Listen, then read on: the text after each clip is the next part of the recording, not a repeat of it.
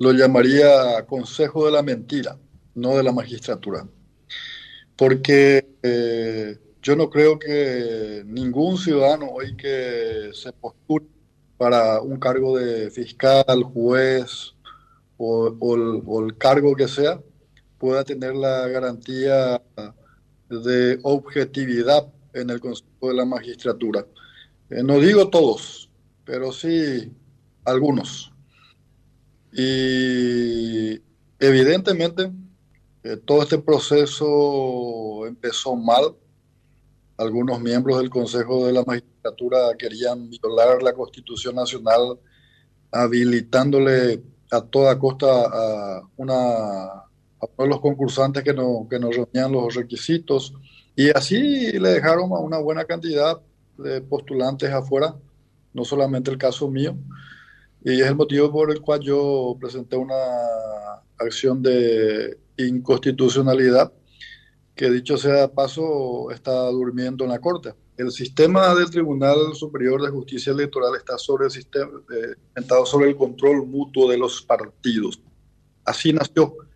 Por eso, por ejemplo, hoy Vestar, el ministro Vestar, que es presidente del tribunal, representa a la Asociación Nacional República.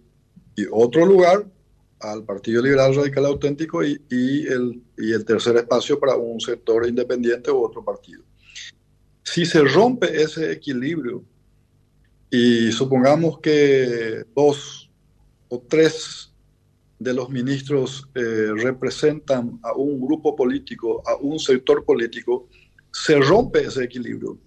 Eh, ¿Cómo vas a ir a una elección presidencial con una desconfianza absoluta eh, si el Partido Liberal y el sector independiente o los demás partidos como el Frente Guazú, PDP, Patria Querida, Hagamos, lo que sea, eh, no se sienten seguros y respaldados por la justicia electoral.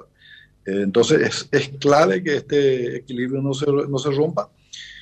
Nosotros estamos vigilantes porque sinceramente en el caso de varios inhabilitados fue una jugarreta bastante sucia, ¿verdad? Poco transparente, pero no solamente eso, eh, seguimos vigilantes porque inclusive eh, en el Senado podemos rechazar nosotros la terna o las ternas y no nos sentimos representados, entre comillas, por el proceso de selección eh, poco claro desde mi punto de vista que está llevando el Consejo de la Magistratura. Simplemente para que en el Tribunal Superior de Justicia Electoral el grupo que mantiene el status quo hoy tenga la mayoría y seguir manteniendo esa mayoría en el tribunal y yo creo que eh, no va a ser ninguna garantía para la, o por lo menos para la, para